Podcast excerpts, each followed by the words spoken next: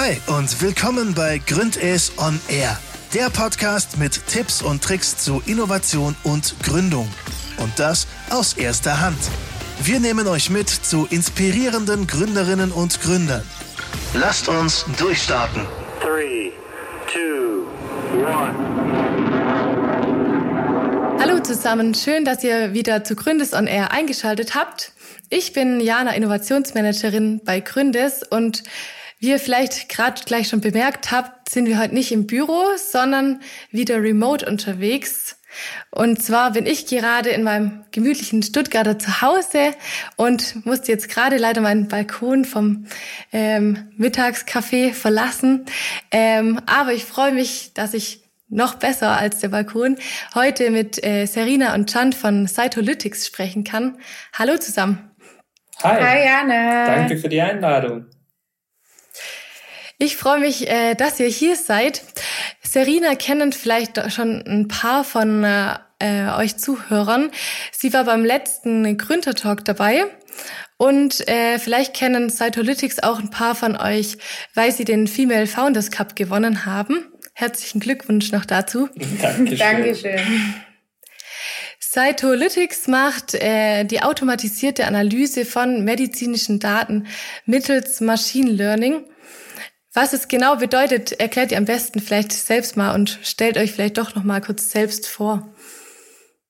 Ähm, ich bin die Serena, wie Jana ja schon erzählt hat. Ich war auch beim Gründertalk dabei und finde super, was die Hochschule Esslingen da alles für die Start-up-Welt macht.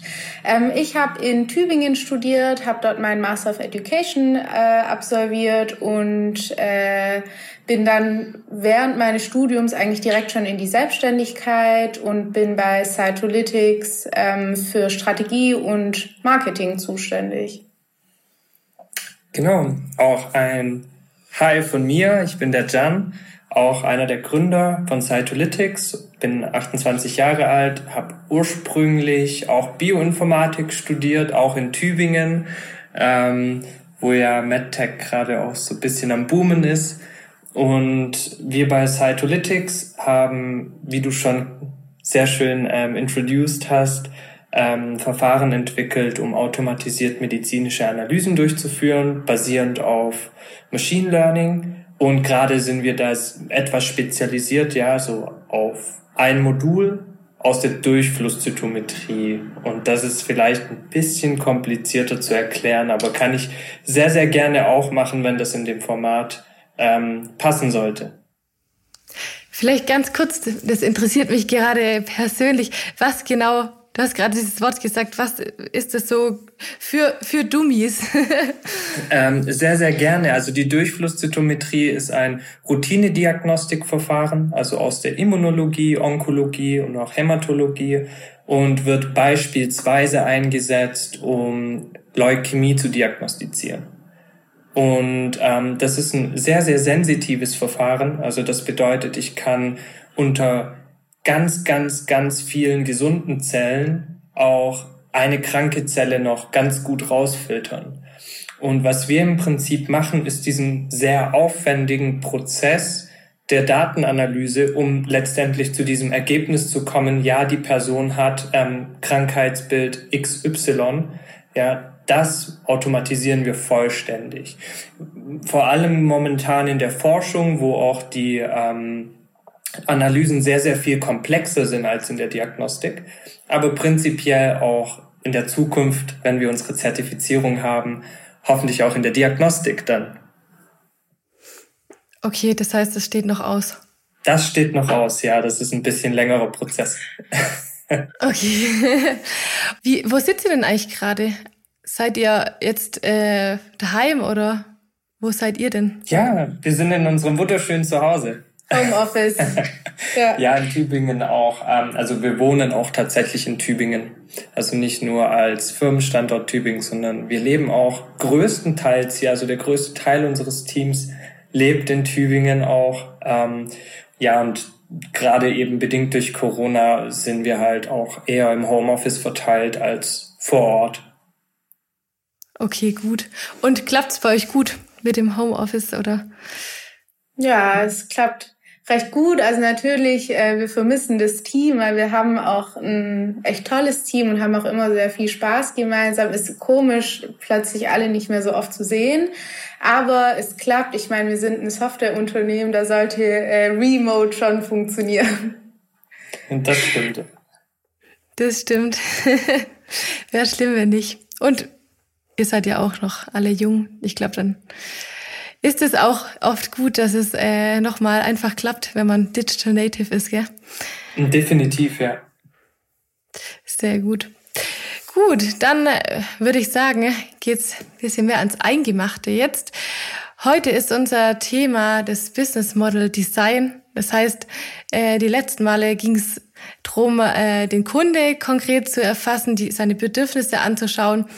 Und heute geht es darum, ähm, mehr die Lösung zu diesen Kundenproblemen zu finden.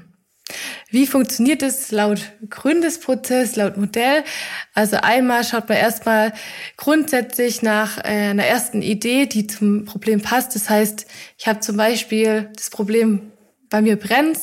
Ähm, die Lösung wäre dann, äh, die ich erstmal überlegen muss, lösche ich jetzt einfach mal das Feuer oder entziehe ich dem Feuer das Sauerstoff oder was auch immer. Also wie gehe ich überhaupt grundsätzlich vor? Und dann kann ich konkret ähm, nach Produkten und Services schauen. Das heißt, nehme ich jetzt äh, zum Feuer löschen selber eine Gießkanne oder brauche ich da wirklich ein riesen Flugzeug, ein Löschflugzeug oder was nutze ich denn da konkret? Genau. Ähm, bei, ähm, ähm, bei euch geht's jetzt nicht um Feuer löschen, sondern um was anderes. Vielleicht äh, erzählt ihr doch einfach mal kurz, wie kam es bei euch zur ersten Idee? Also wie seid ihr in die Richtung gekommen, äh, Medizintechnik? Ähm, weil es ja schon ein sehr spezielles Thema. Ja, absolut richtig. Ähm, und da muss man auch tatsächlich sagen, da stolpert man nicht einfach so rein. Ähm, das hat sich ergeben und zwar, ich habe ja schon gesagt, dass ich äh, Bioinformatik studiert habe und auch in Tübingen. Und da gab es halt zufällig dieses eine immunologische Seminar. Und ähm, da habe ich dran teilgenommen und ich war auch tatsächlich der einzige Bioinformatiker in dem Kurs.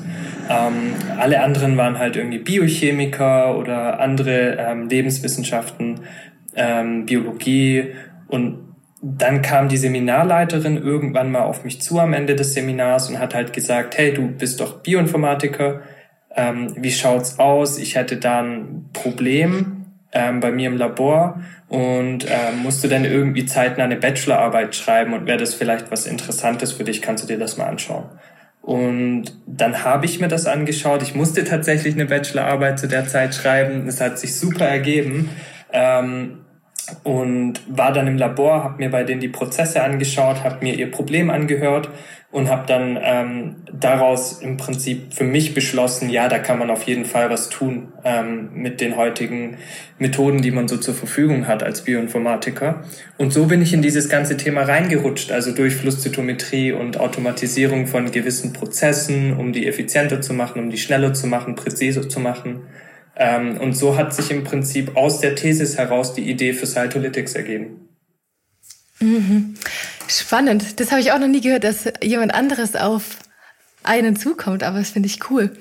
Wie war das dann? Hast du dann in der Bachelorarbeit die Lösung dazu entwickelt oder erstmal das Problem da angeschaut? Also ähm, sowohl als auch ein bisschen. Ähm, ich habe mir erstmal das Problem angeschaut. Natürlich in der Bachelorarbeit kann man nicht so ganz in die Tiefe gehen. Ähm, es war dann eher eine abgespeckte Version. Also es ging erstmal grundsätzlich darum, kann man das denn prinzipiell mit rechengestützten Methoden automatisieren? Und ist das gut, also verglichen mit einem Experten? Ähm, und aus der Thesis heraus hat sich dann ergeben, ja, das funktioniert ganz gut sogar. Und ähm, es ist sogar wahrscheinlich unabdingbar in der Zukunft, ähm, sowas eben nicht einzusetzen. Ähm, und dann bin ich eben an der Idee dran geblieben nach der Bachelorarbeit und habe das immer weiterentwickelt mit mehr Tiefgang, mit mehr Details ähm, natürlich immer auch in Zusammenarbeit mit der damaligen Betreuerin der Bachelorarbeit, die auch am UKT die äh, Durchflusszytometrie leitet. Und wir sind da wirklich auch danach immer in Kontakt gewesen und sie hat uns immer sehr, sehr viel dabei unterstützt, ähm, dieses Projekt auch voranzubringen, weil sie vor allem auch selbst daran sehr interessiert ist, dass das funktioniert, weil es eben tatsächlich so Need aus der Wissenschaft war. Mhm. Spannend. Und ähm, das heißt, du hattest erstmal eine grobe Idee nach ähm, der Bachelorarbeit auf Basis der Theorie. Das heißt, bist du nachher dann auch weiter immer von der Theorie gekommen oder wie bist du da vorgegangen? Also ähm, ich hatte eine recht praktische Arbeit, muss ich sagen. Ähm, das, das ist halt ein also der Vorteil ist, wenn man eben Software produziert, dass man sehr viel Praktisches auch machen kann. Also man kann einfach mal Dinge sehr kostengünstig, sage ich mal, testen ähm, und gucken, was ist das Ergebnis, funktioniert das. Ähm, geht das in eine richtige Richtung? Was muss ich da ändern? Also man baut eine gewisse Theorie auf, das ist richtig, ähm, um sich erstmal zu überlegen, geht das überhaupt ähm, technisch? Ist das möglich? Ist das umsetzbar? Erstmal eine Idee dazu entwickeln, wie könnte ich an das Problem rangehen. Aber das Schöne an Software ist, was man in vielen anderen Bereichen eben nicht hat, man kann das dann sofort testen, wenn man eine Hypothese hat und sofort ein Ergebnis ähm, erlangen und dann sagen, okay, ja, funktioniert, nächster Schritt. Jetzt probiere ich von, von, von B nach C zu kommen. Und wenn das auch funktioniert, dann kann ich das nächste dranhängen. Und dann kann man sich etappenweise im Prinzip ähm, dieses, dieses Problem ähm, runterbrechen und diese einzelnen kleinen Probleme lösen und am Ende zu einer Gesamtlösung zusammenführen. Und ähm, das ist so das Schöne an, an Software auch einfach. Mhm. Und du dann einfach mal mit einer Lösungsmöglichkeit gestartet oder hast du erstmal viele verschiedene angeschaut und wie, wie, wie war das denn? Also ich habe tatsächlich erstmal geschaut, was gibt's denn da draußen schon? Ähm, gibt es Menschen, die sowas in, im Rahmen einer anderen wissenschaftlichen Arbeit vielleicht schon ähm, abgehandelt haben? Gibt es da Ansätze? Und diese Ansätze habe ich mir natürlich erstmal angeschaut ähm, und habe die auch als Grundlage verwendet, also viele dieser Ansätze. Ähm, und es ist dann mehr oder weniger so eine Kombination verschiedener Ansätze, die schon existieren gewesen, plus das, was dann aus der eigenen Erfahrung und aus der eigenen Forschung heraus obendrauf gekommen ist. Also das heißt, die Ausgangsposition war eher, ich guck, was gibt's alles, ähm, was kann ich davon nutzen und wie kann ich das weiter ausbauen, um es dann auf die Probleme dieser Menschen ähm, zuzuschneiden. Mhm. Das heißt, es hört sich jetzt nach einem äh, längeren Prozess an und nicht so ein plötzlicher Geistesblitz, wie man sich das oft vorstellt. Absolut. Okay, cool. Also absolut, ja. Es ist, es ist tatsächlich ein längerer Prozess gewesen. Also die, die Arbeit, also Cytolytics existiert ja so ungefähr seit einem Jahr ähm, offiziell. Ähm, aber die, bis die Technologie diese Reife hatte, hat ähm, schon locker noch drei Jahre ähm, Vorlauf gebraucht. Okay. Auch ja, ein langer Weg und schön, dass ihr da so durchgehalten habt. auf ja, auf jeden Fall. Ich kann mir vorstellen, da gibt's viele Aufs und Ups dazwischen, oder? Ja, so einige, vor allem ähm, für, für, wenn man eben ein eigenes Produkt entwickelt. Ähm, da gibt's extreme Ups und Downs. Also man braucht eine recht hohe Toleranz und Frustrationsgrenze, würde ich, würde ich jetzt behaupten, gerade wenn es um wirklich Software geht, ja, in dem speziellen Fall jetzt, weil es oft Kleinigkeiten sind, die dann nicht funktionieren. Also das Grobe funktioniert, das geht in die richtige Richtung, dann ist es wirklich nur eine Kleinigkeit und manchmal sitzt man an einem Problem wirklich wochenlang und es will einfach nicht funktionieren. Ähm, und da muss man wirklich hart dranbleiben, sag ich mal, bis man, auch wenn es mal zwei Monate dauert, bis dieses Problem gelöst ist, da muss man halt dranbleiben und gucken, dass man dieses, dieses Down hinter sich bringt. Gibt es da irgendwie einen Tipp, was dir so dabei geholfen hat, da durchzuhalten?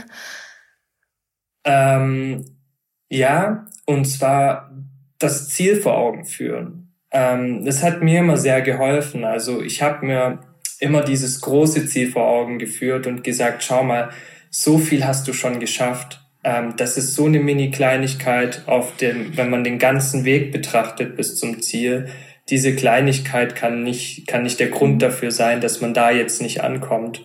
Ähm, und wenn man sich das, glaube ich, vor Augen führt, gemeinsam mit der Bedeutung des Produktes, was man, was man da eben schafft, nämlich einen Mehrwert für die Gesellschaft, was es bewirken kann, was es bedeuten kann für Patienten, was es bedeuten kann für die Krebsforschung.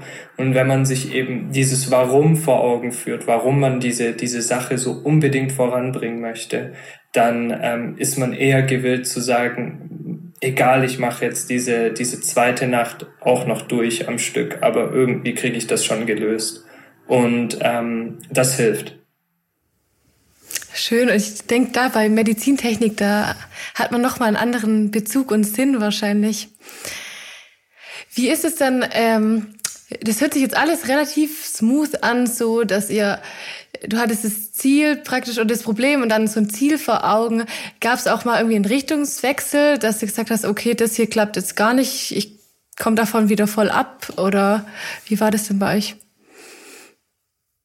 Also ich glaube, es ändert sich auch mit jeder Person, die dazukommt, noch mal recht viel. Ähm, uns ist es immer wichtig, das betone ich auch immer äh, sehr gerne, dass wir viele Perspektiven zu dem besten Ergebnis führen. Und als dann Cytolytics für vor einem Jahr wirklich gestartet ist und immer mehr Personen und immer mehr Perspektiven dazugekommen sind, hat sich das Produkt natürlich mit verändert. Ja. Ähm, und was da auch essentiell war, ist, dass wir deutschlandweite Umfragen durchgeführt haben, die wirklich ähm, ausführlich waren und um zu erfassen, was die Kunden wirklich braucht, weil sie als erstes brauchen, was vielleicht nicht so wichtig ist. Und genau solche, so ein Kundenkontakt und solche Umfragen, die ich auch jedem Startup ans Herz lege, äh, zeigt nochmal, okay, wo muss ich vielleicht äh, die Priorisierung verändern, wo gibt's vielleicht einen Richtungswechsel. Aber das ist natürlich äh, eine ständige Metamorphose sozusagen. Mhm. Mhm. Ich stelle mir das relativ schwierig vor, da den Mittelweg zu finden äh, zwischen diesem iterativen Prozess, dass es sich die ganze Zeit anpasst und ändert und eigentlich irgendwo eine Beständigkeit im Geschäftsmodell, im Produkt vielleicht auch zu haben. Wie findet ihr denn da euer Mittel? Ähm, ist eine sehr gute Frage, weil es ist nicht, es ist wirklich nicht sehr statisch, das, das kann ich glaube ich so sagen, aber der Kern passt meistens. Das heißt, ähm, das ist so, dass man, gerade wenn es um so Geschichten geht wie Business Model, ähm, da, da, da ist der Kern recht statisch, aber das drumherum ist bisschen dynamisch. Also man richtet sich halt, oder so haben wir das zumindest gemacht, wir haben uns da sehr marktorientiert, uns ähm, sehr, sehr viel darüber informiert, wie machen das Konkurrenten, wie akzeptieren das die User, wie kennen die User das, ähm, was ist für sie gewohnt und was nicht. Ähm, und man versucht sich da im Prinzip wirklich am Markt zu orientieren und erstmal so einen Kern herauszuarbeiten, wo man sagt, okay, von diesem Kern wissen wir, dass er bisher ganz gut funktioniert hat. Und dann kann man natürlich anfangen, drumherum bisschen dynamischer zu werden und zu sagen, okay, ähm, welche Details könnten wir vielleicht jetzt noch ein bisschen verändern oder anpassen, was einfach besser zu unserem Produkt passt oder vielleicht auch nochmal zu dem bestimmten Klientel, was wir ansprechen wollen.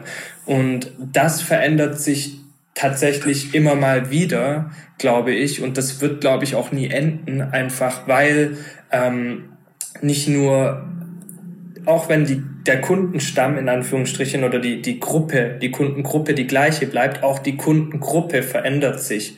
Die Wissenschaft verändert sich, die Art und Weise, wie mit Dingen umgegangen wird, verändert sich. Manchmal verändern sich auch ähm, Einkaufsprozesse oder was auch immer. Das heißt, man, man ist da ständig ein bisschen so im Wandel und versucht im Prinzip diesen Zeitgeist auch mitzunehmen und zu integrieren. Sowohl ins Produkt als auch in das ähm, Business Model. Mhm. Und wie sortiert ihr da aus, dass ihr sagt, okay, ähm, diese, da gibt's was Neues ähm, von den Kunden, was wir entdeckt haben. Machen wir das jetzt rein in als Feature oder, oder lassen wir das sein? Habt ihr da irgendwie ein spezielles Framework, das ihr nutzt oder irgendwelche Fragen, die ihr euch stellt? Also wir haben das aktuell so, dass wir ähm, mit zwei Kunden recht eng zusammenarbeiten und das ist dann auch der ganz enge iterative Prozess, wo wir sagen, okay, das haben wir jetzt eingebaut, was bringt es, sollen wir das nächste einbauen oder nicht? Also das ist ein Weg, den wir immer gehen und der andere Weg ist halt wirklich diese Umfragen, wo wir schauen und dann geht's einfach nach Zahlen, wo wir schauen, okay, wo tendiert die Mehrzahl dazu, was bringt denen am meisten und dann immer wieder die Priorisierung anpassen. Mhm, genau, und was, was aber auch sehr, sehr wichtig ist, ist, ähm, der Kunde hat nicht immer unbedingt recht. Das muss man sich auch manchmal vor Augen führen. Ähm, also ich prinzipiell klar, was der Kunde will, ist wichtig, aber manchmal wissen Kunden selbst nicht genau, was sie wollen. Und das finde ich unglaublich schwer, ähm, weil die Umfragensachen, die kriegt man ganz gut hin und die iterativen Prozesse, also ich nenne mal diesen, diesen Fachbegriff mit Lean und Lean Startup kann ich übrigens, also das Buch kann ich jedem ans Herz legen, wo dann ganz gut beschrieben wird, wie man diese iterativen Prozesse auch recht kurz halten kann, um das Produkt schnell und dynamisch weiterzuentwickeln, ähm, was wir auch für uns nutzen. Ähm, es geht vor allem darum, dem Kunden selbst bei diesem Prozess zu helfen, zu finden, was brauche ich wirklich. Der Kunde will oft auch recht viel ähm, und einiges davon ist eigentlich unnötig. Ähm, und was der Kunde will, beschränkt sich meistens so, oder was er wirklich braucht, beschränkt sich nur auf ein paar Sachen. Und die rauszukitzeln und die rauszufinden, das ist nicht ganz so einfach. Habt ihr da vielleicht auch noch einen konkreten Tipp, wie, man, wie ihr das am besten immer macht? Ähm, ja, und zwar, ähm, also wie wir es zumindest gerade machen, ist, dass wir wirklich, wir haben einen kleineren Kundenstamm und gucken, dass wir erstmal im kleinen Rahmen was, was entwickeln und wenn dann so eine Anfrage oder sagen wir mal zehn Anfragen reinkommen, dann versuchen wir wirklich so schnell wie möglich so eine Art MVP zu bauen. Das heißt, ähm, in einem ganz kurzen Prozess, es muss nicht perfekt sein, es muss nicht gut aussehen, es muss nicht ähm, voll funktionsfähig sein. Es muss einfach nur demonstrieren, was es für eine Auswirkung hätte für den Kunden. Es kann auch wirklich nur so ein Showcase sein, in einem kurzen Video oder sowas. Und wenn der Kunde das benutzt, kurz oder diese Einführung sieht und sagt, oh ja, genau das brauche ich, dann weiß man, okay, es ist vielleicht doch was, das man verwenden könnte. Wenn es dann aber oft so ist, dass sie es dann sehen und man merkt, okay, an dieser Stelle ähm, geht es aus der eigentlichen Arbeit schon wieder raus und das ist eher so ein zusätzliches Feature, das sie gerne hätten, das aber gerade gar nicht dazu beiträgt, dass sie zu dem Ergebnis kommen, das sie eigentlich brauchen ähm, dann merkt man das auch schon, wenn sie das so ein bisschen benutzen kann, sagen, okay, das schieben wir erstmal nach hinten. Ist cool, stellen wir euch irgendwann mal zur Verfügung, aber ich glaube, das ist nicht der Kern der Sache gerade. Mhm. Das heißt, ihr beobachtet die Kunden dann, wenn, wenn ihr das ihnen zeigt, oder? Ähm, ja, meistens ist es so, wenn wir irgendwie ein neues Feature entwickeln, dann äh, machen wir eine Web-Session und dann gehen wir dieses Feature einfach kurz durch. Und ähm, dann merkt man auch schon, okay, wie ist die Reaktion? Ähm, ist es so wie erwartet? Und man kann das halt dann auch direkt aufnehmen. Ja, Mimik und Gestik verrät auch meistens recht viel. Ähm, deswegen finde ich das ganz gut, die Menschen auch zu sehen, wenn man sowas zeigt und dass sie das nicht alleine machen, sondern dass man das wirklich gemeinsam macht und die in dem Moment auch das Feedback direkt geben können. Mhm. Und wie seid ihr auf die Leute gekommen, dass die da Lust drauf haben, mit euch dran zu arbeiten? Weil das ja auch immer Zeitaufwand für die und wer weiß, ob da nachher, ob ihr das nachher dann wirklich umsetzt, was sie wollen oder nicht. Das ist ja immer so aus ihrem Blick. Mhm. Ähm, also das ist dadurch, dass die ähm, Anfrage halt aus der Wissenschaft selbst kam, ähm, war das war das für uns ziemlich schön, weil die Grundmotivation schon da war ähm, dass sie eben diese, diese neuen Ergebnisse, die wir dann haben, auch wirklich sehen wollen und dass sie eher kaum erwarten können, dass dieses Produkt auf den Markt kommt mit den Funktionalitäten, um es zu benutzen. Also das heißt, da hatten wir so einen kleinen Vorteil, den man vielleicht nicht immer hat am Anfang.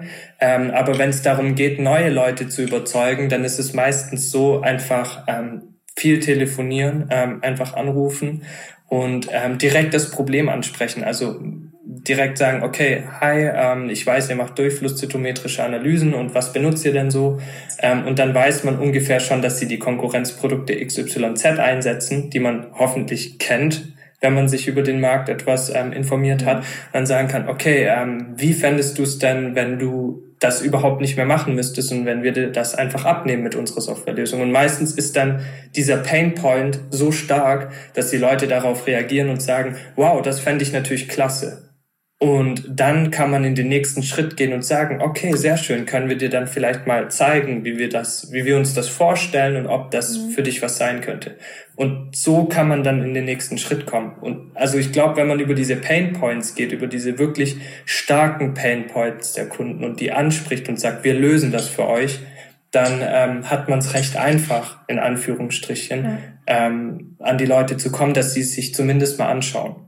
Genau, also wir haben da auch mit einem Value Proposition Canvas erstellt und dort auch ganz klar die Paints von den jeweiligen Personas herausgearbeitet und dann die Game Creator, die wir ihnen bieten können. Und das sind für uns dann auch immer Anhaltspunkte, wie wir dann an den Kunden herantreten. Mhm.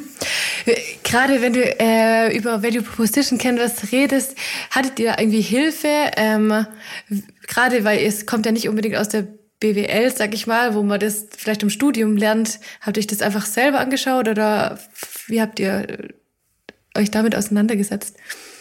Ähm, also bei uns war eine recht gute Sache, dass wir von Anfang an recht divers aufgestellt waren. Also wir hatten vor einem Jahr schon die Bereiche Marketing, ähm, Sales und Software Development und ähm, da hatten wir beim Sales auch schon einen BWL-Hintergrund, der dann natürlich was dazu beigetragen hat, dass das äh, fertiggestellt werden kann. Also sowas wie Business Model Canvas, Value Proposition Canvas.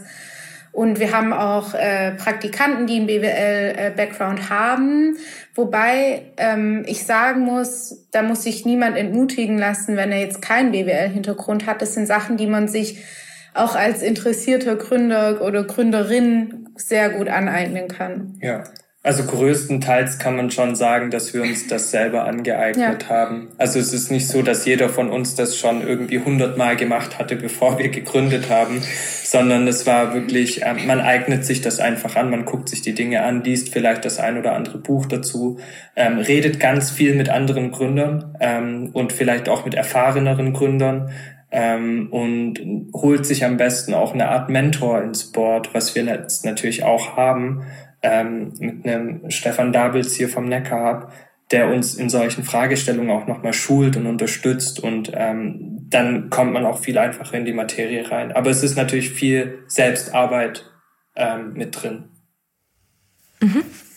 Okay, sehr gut. Schön, das zu sehen, dass man sich das auch so selber ein aneignen kann. Hier kann ich auch kurz wieder Werbung machen für Gründes. Also wer aus dem Raum Esslingen, Stuttgart kommt, äh, könnt auch gerne zu uns kommen, gerade für ein Coaching. Dann äh, wird man vielleicht da auch nochmal unterstützt und kann Fragen beantworten. Ja. Genau. Ähm, vielleicht noch äh, kurz, was mich noch brennend interessiert ist, ob ihr eigentlich einen Businessplan detailliert geschrieben habt, weil ihr habt jetzt von den äh, Value Proposition Canvas und so weiter, Business Model Canvas gesprochen, aber habt ihr konkret so einen klassischen Businessplan, wie man sich so vorstellt? ähm, ja, das, äh, ja, gute Frage, weil wir arbeiten daran, also wir haben schon einen, ähm, wir überarbeiten den, also der ändert sich natürlich auch einfach, weil wir ein Startup in einem äh, gewissen Entwicklungsprozess sind ändert sich halt immer mal wieder was. Ähm, zwar nicht grundlegend, aber so bisschen. Ähm, und deswegen sind wir da halt auch noch im Feinschliffprozess, was unser Business Model angeht. Wir sind ja auch ähm, durch das Exist Gründerstipendium gefördert und eins der ähm, wichtigsten Meilensteine oder eins der wichtigsten Gründe, warum man das bekommt, ist, dass man im Prinzip am Ende so einen richtig klassischen Businessplan auch vorstellen kann. Ähm, und das heißt, da sind wir, wir haben schon ziemlich viel, sind aber noch im Feinschliffprozess und ich glaube, das endet so schnell halt auch nicht. Das, da ändert sich immer mal wieder eine Kleinigkeit. Mhm. Okay, das, das nimmt man richtig mit von euch, dass man äh, einfach immer weitermachen muss und die Sachen, glaube ich, einfach äh, immer wieder überarbeitet werden müssen. Das finde ich also spannend. Ich glaube, im Laufe des Gründungsprozesses lässt man auch von dem äh, Gedanken ab, überperfektionistisch ja. zu sein und dem Gedanken, alles muss auf Anhieb funktionieren, weil man äh, nach paar Monaten schon merkt, okay, mit so einer Einstellung, das kommt man nicht weit, damit wird man nicht glücklich. Einfach die Challenge annehmen, einfach akzeptieren, dass es jetzt ein dynamischer Prozess wird, dass man sich, also dass man flexibel bleiben muss, sich schnell anpassen muss teilweise, genau, einfach sich dem Prozess hingeben und offen sein, Sachen zu ändern. Mhm. Das war jetzt noch ein schöner Tipp. Habt ihr jetzt noch zum Ende vielleicht äh, einen Anti-Tipp, was man vielleicht auf keinen Fall machen sollte? Also genau im Gegensatz zu dem, was ihr jetzt gerade vielleicht gesagt habt. Ja, doch, tatsächlich, nämlich alles richtig zu machen. Das ist nämlich genau der Punkt. Ähm, also ich finde es persönlich, finde ich das ganz, ganz wichtig, Fehler zu machen. Das heißt, mein Anti-Tipp wäre, ähm, alles richtig zu machen. Denn wenn man alles wirklich richtig macht, dann ähm, lernt man nie damit irgendwie mit so einem Down umzugehen oder mit Fehlern umzugehen und mal was falsch zu machen und daraus zu lernen. Es ist halt, man muss sich bewusst machen, dass ein Startup zu gründen oder gründen im allgemeinen Sinne wirklich ein Prozess ist und vor allem ein Lernprozess. Man macht ständig Fehler und man muss aus diesen Fehlern immer wieder lernen und sie am besten nicht nochmal machen. Ähm, aber unterwegs finde ich es doch sehr, sehr wichtig, ganz viele von diesen Fehlern zu machen und vor allem am Anfang, weil am Anfang kosten die Fehler nichts. Also lieber am Anfang gucken, dass man sich eben, wie Serena gerade schon gesagt hat, dass man diese offene Haltung hat und Sachen ausprobiert und auch mal einen Fehlschlag hat und dann wieder weitermacht und umbaut und ändert und lernt, als dass man das irgendwie nach sechs, sieben Jahren zum ersten Mal macht. Weil dann hat es möglicherweise viel, viel größere Konsequenzen, als ganz am Anfang. Und deswegen wäre das mein Antitipp. Bitte macht nicht oder versucht nicht alles perfekt zu machen. Sehr gut. Vielen Dank dann nochmal. Und dann wünsche ich euch auch nochmal viel Kraft, falls ihr nochmal einen Down habt, wahrscheinlich, wie, wie, wie es jedem immer so geht. Ähm, und viel Erfolg, äh, dass ihr möglichst viele Höhen auch habt. Und bedanke mich, was, dass ihr heute mitgemacht habt beim Podcast. Ja, vielen Dank für die Einladung. Danke für die Einladung. Es hat sehr viel Spaß gemacht. Mir auch. Also dann bis zum nächsten Mal. Schön, dass äh, auch ihr Zuhörer dabei wart und ich freue mich dann, euch wiederzusehen. Das war der Gründes On Air Podcast. Vielen Dank fürs Einschalten und bis zum nächsten Mal.